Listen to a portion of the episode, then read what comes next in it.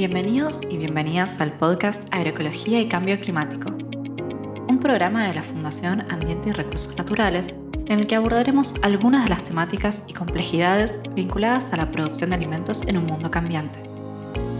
En cada episodio conversaremos con especialistas con el objetivo de entablar un diálogo de intercambio de saberes. Así, esperamos visibilizar problemáticas, espacios de acción y algunas respuestas a un tema que nos atañe a todos los habitantes de este planeta. Nombre es Jasmine Rocco y en representación del equipo de política climática los estaré acompañando en estos encuentros virtuales. Este podcast es un diálogo con diferentes personas y representantes de distintas organizaciones. Todo lo expresado en este episodio no representa necesariamente las visiones de FARM. Bueno, en el episodio de hoy tenemos el gusto de contar con la presencia de Eduardo Cerdá, que es ingeniero agrónomo de la UNLP y actualmente director nacional de agroecología. Eduardo, bienvenido, un placer poder conversar hoy con vos. Bárbaro, un gusto también. Este, bueno, eh, lo, que, lo que te parezca, arrancamos nomás. Bueno, para empezar, me gustaría que charlemos un poco sobre la agroecología. Cada vez se escucha más este término y quizás las personas que nos están escuchando en este momento han oído hablar de ella, pero no necesariamente saben de qué se trata. Entonces, ¿nos podrías contar un poco cómo surgió la agroecología y en qué consiste? Bien, surgió más o menos en la década del 90, a partir de de una necesidad y un planteo de, algunos científicos de que el modelo que estábamos adoptando fuertemente después de la Revolución Verde traía inconvenientes, empezaban a visualizar inconvenientes como aumento de costos, dependencia de insumos químicos, problemas de toxicidad de esos, de esos productos, resistencia, después empiezan a aparecer resistencias de plantas espontáneas a esos biocidas y el aumento que, se ha ido haciendo, realmente ponían, ya se, se vislumbraba que, que, el modelo no tenía que estar pensado de otra manera, que tenía que estar mucho más vinculado a conocer los procesos biológicos, a la naturaleza, este, a, la, vida que tiene que ver con el suelo, con las plantas, con los animales. Y es un proceso bastante latinoamericano. ¿no? A partir de ahí, Muchos investigadores empezaron a trabajar. Por otro lado, los movimientos sociales también lo venían haciendo con sus saberes ancestrales, venían teniendo sus economías este, que, tenían sus producciones, producciones distintas a algo tan, tan mecanizado. Y también productores que empezaron a, a, mm, ver que, que los suelos no estaban en buenas condiciones, la pérdida de la, vida del suelo, como decía, de lombrices. Entonces todo eso fue, fue un conjunto que se fue desarrollando. Eh, productores, eh, investigaciones a campo, eh, y luego se va sumando los conceptos de seguridad alimentaria, soberanía alimentaria, y en este último tiempo la pandemia ha marcado fuertemente cómo se cerraron, se tuvieron que cerrar muchos, muchas comunidades, municipios, por el tema del contagio y la dificultad de, de muchas comunidades no tener alimentos frescos, ¿no? alimentos de cercanía. Y la otra también es que, que en toda esta cuestión los alimentos se están trasladando muchos, muchos kilómetros, como es el caso de la leche.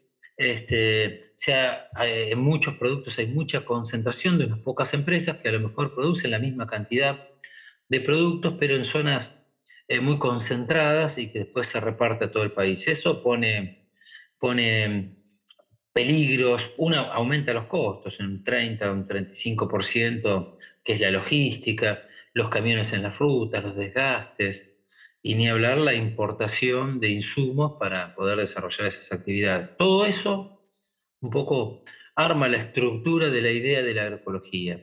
La agroecología como una mirada de producción teniendo en cuenta básicamente la naturaleza, teniendo en cuenta el territorio, teniendo en cuenta los saberes locales de los productores, y todo eso para que primero tengamos alimentos eh, frescos, sanos, saludables, seguros, y, después para que eso, bueno, sea un proyecto de país.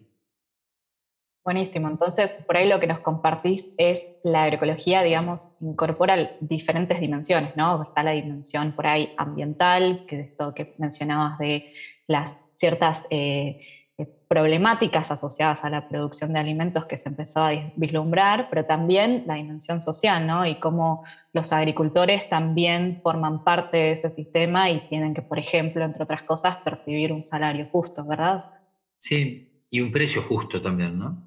Eh, en esto también es romper la agroecología, necesita romper esa lógica de mercado donde la oferta y la demanda es la que le pone el precio a los productos. Y eso no es así, no puede ser así, porque de esa manera los productores terminan fundiéndose. El productor tiene un costo de producción y es más, tiene muchas adversidades. A ese costo de producción hay que colocarle una renta lógica y ese tiene que ser el precio del producto. Y todos tenemos que entenderlo. No puede ser porque una mala distribución se haga mucha lechuga en un territorio y sobre y se tire.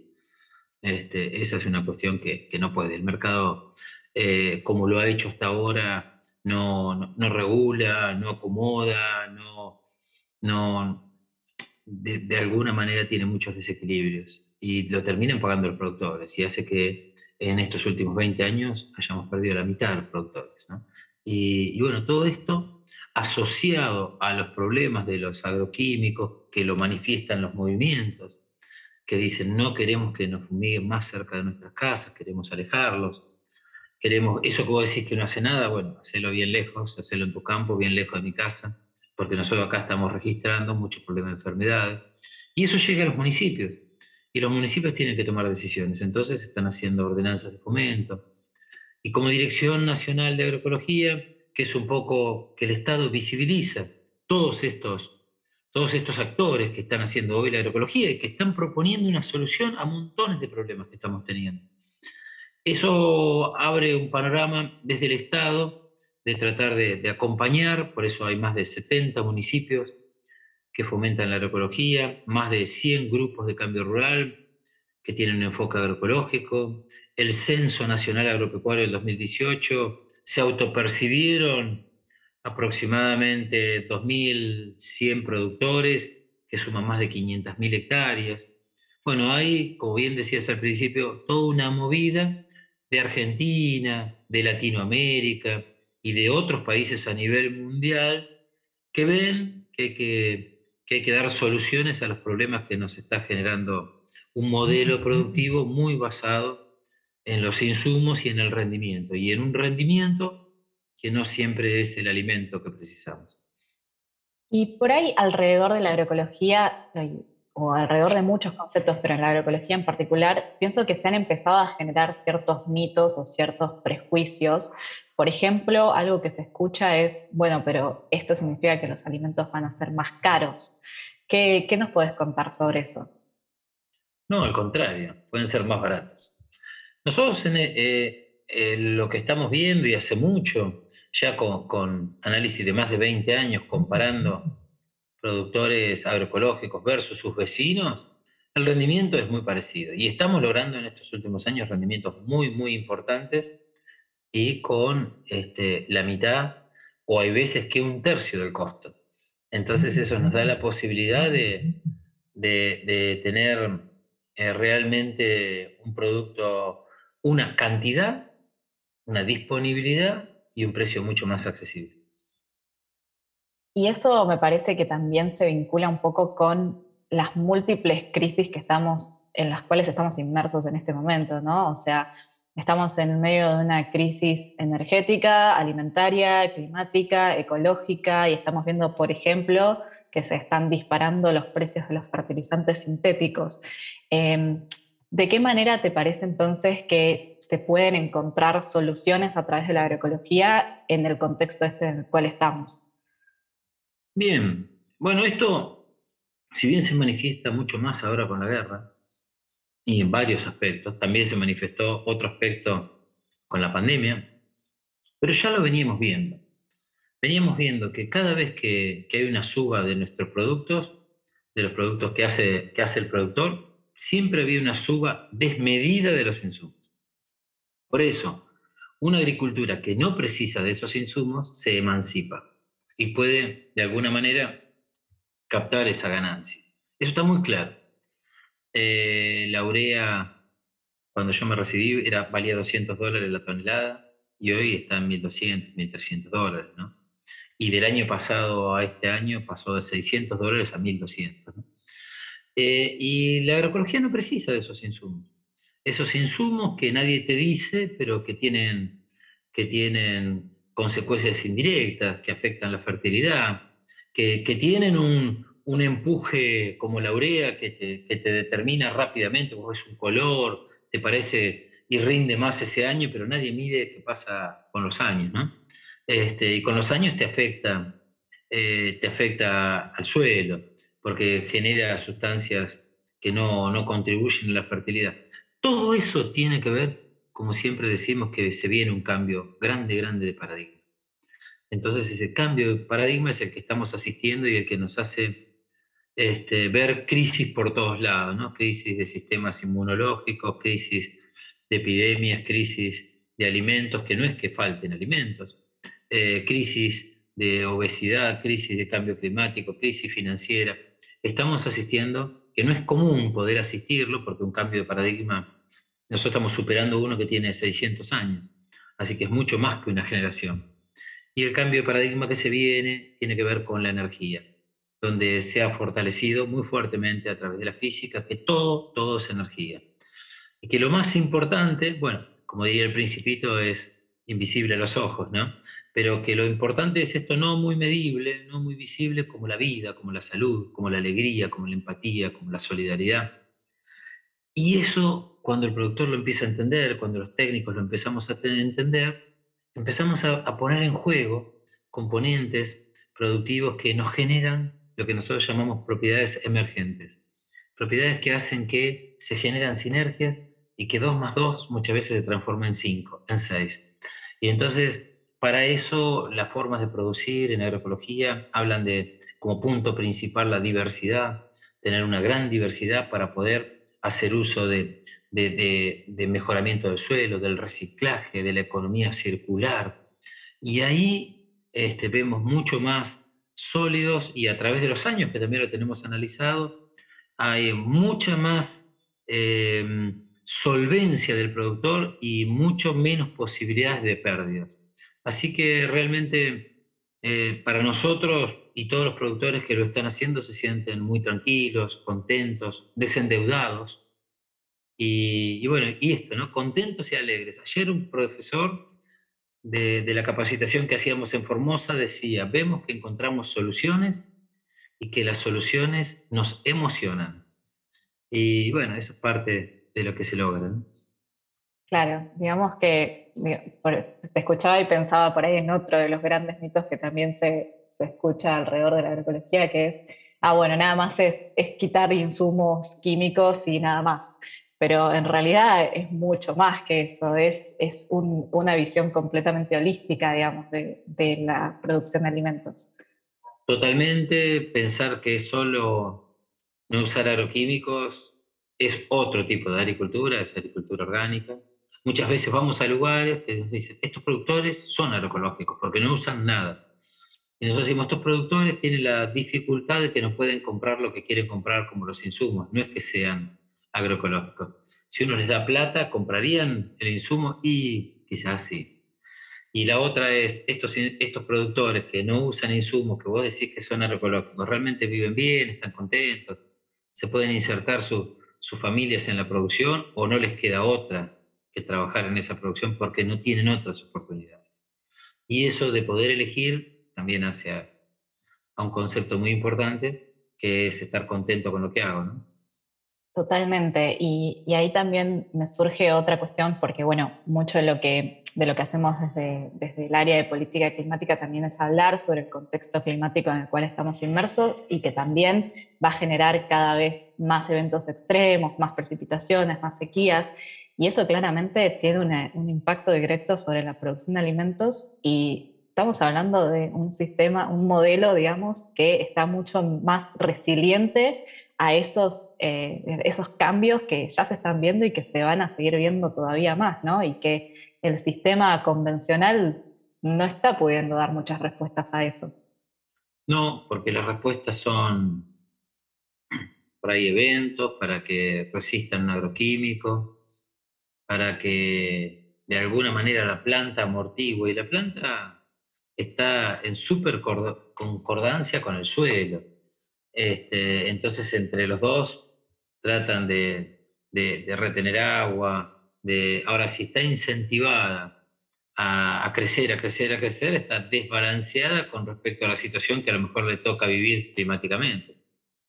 Así que eh, ir por la armonía, por el equilibrio, nosotros vemos, y en ensayos que tenemos de 10 años, donde el modelo convencional, y esto es un trabajo del INTA de, Tres Arroyos, eh, de 10 años en lo convencional perdió plata en 4, y el agroecológico en el mismo lugar no perdió ninguno.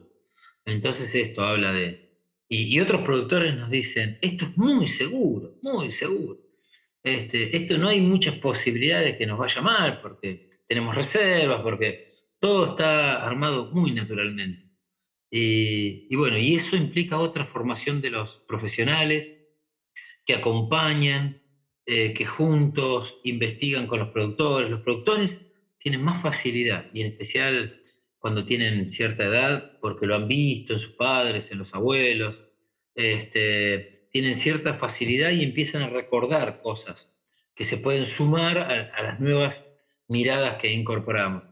Y con todo eso se va generando, no es hacer una agricultura de los años 60, sino que hacer una nueva agricultura, una agricultura que pone en valor eso que se hacía o lo que hacían eh, eh, nuestras culturas indígenas, este, pero eh, todo esto se está repensando y aparecen modelos nuevos, modelos muy interesantes, donde cuando evaluamos la vida del suelo, el, estado de las plantas, la menor incidencia de plagas, los rendimientos, los costos, vemos que todo eso es superior a lo que se está haciendo hoy en día. Quizás ya para ir cerrando en los últimos minutitos te hago una pregunta porque vos venís trabajando en este tema desde hace muchos años, ahora, bueno, tenés la posibilidad de estar, digamos, en, el Estado Nacional también impulsando esto, lo cual es, es, un hito en sí mismo. Eh, pero quizá preguntarte qué es lo que pensás que todavía falta o que es necesario para que la agroecología continúe creciendo en Argentina en particular, pero digamos, es un fenómeno me parece que se está viendo en todo el mundo, ¿no? O sea, ¿cuáles son las oportunidades y los desafíos para que siga creciendo? Y los desafíos son en todos los niveles jerárquicos, ¿no? A nivel internacional, por ahí nos ha tocado participar y vemos la, la reticencia, la presión de ciertos gobiernos para que esto no avance, para que se siga vendiendo fertilizantes, para que se siga imponiendo sus miradas, eso es claro. Por otro lado, todo otro contramovimiento que entiende y que, quiere avanzar sobre esto. Después, los gobiernos que de alguna manera generen programas para, acompañar a los productores más fuertes, si bien hay algunos, eh, me parece que como ser este año el INTA está revisando sus carteras programáticas, se está incluyendo mucho más la agroecología. Cambio Rural, que es un programa del Estado, también ha aumentado bastante en este último año, eh, dando asistencia a los grupos. Igual, ahí hay que hacer mucha capacitación para los técnicos, para los, productores, para que puedan entender de qué se trata esto. ¿no? Y las facultades, que también este año están con la posibilidad de hacer algunos cambios en sus contenidos. No puede ser que eh, prácticamente no se enseñe en las facultades agroecología. No, no se puede. En realidad como comunidad nos falta y tenemos una, cierta dificultad para poder articular ¿no? los ministerios, dentro del ministerio, con las instituciones.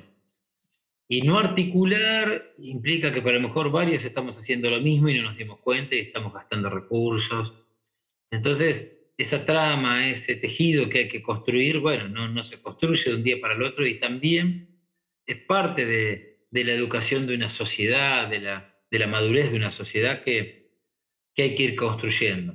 Se está haciendo, quizás a todos nos gustaría que fuera más rápido, pero bueno, son los tiempos también de crecimiento de la sociedad y estas nuevas necesidades que hacen que todos van viendo que algo no camina todo esto que pasa, no podemos ir tan atrás de los acontecimientos. Y bueno, este, ya los, los acontecimientos son muy fuertes y, y los eventos son ah, gravísimos, en especial en el clima, ¿no? Que, que bueno, que, que, algunos gobiernos que no querían dar brazo a torcer quizás tengan una actitud más flexible, más, más considerada para con los otros, ¿no? Porque acá estamos todos en el mismo, en el mismo barco, ¿no? Entonces, miren, hasta lo que está pasando. Eh, trabajos de la Facultad de La Plata marcan que tenemos en las nubes agroquímicos. Entonces, no te alcanza con irte a vivir a un country, porque te va a llover glifosato y atracina, ¿no? Este, entonces, o te va a llegar por las napas, por un río, por un laguito que tengas en el country. Entonces, no te podés meter como el ñandú, no podés meter la cabeza abajo de la, de la tierra y decir estoy a salvo. Y los alimentos casi todos tienen trazas de agroquímicos. Dicen, sí, sí, no pasa nada, no pasa nada. Pero eso, ¿qué pasa en 20 años, en 30 años? ¿Se acumula, no se acumula? ¿Qué está pasando con nuestros sistemas inmunológicos? ¿Hay más alergias? Eso es un, semáforo que se está prendiendo. Si, alergia muchas veces es una acumulación de, algunas toxinas en el, cuerpo, ¿no? Bueno, todo este proceso que hay que, hay que revisarlo con más salud, ¿no? y bueno, de eso nos viene, nos viene a acercar algunas ideas de la agroecología. Totalmente, digamos, salud para las personas, salud para este planeta. Ese es un poco el objetivo, ¿no? Bueno, Eduardo, muchísimas gracias por este encuentro. La verdad que es súper eh, enriquecedor charlar con vos y a todos aquellos que nos están escuchando, los invitamos a que sigan eh, en los distintos episodios que van a salir de este podcast para seguir informándonos y dialogando juntos. Bueno, muchísimas gracias y un saludo grande y que se genere más conciencia sería lo mejor que nos puede pasar. Eso es todo por este episodio. Si querés saber más sobre el trabajo de FARM, te invitamos a entrar al sitio web www.farm.org.ar o a seguirnos en redes sociales arroba Farm Argentina para enterarte de todas las novedades. Hasta la próxima.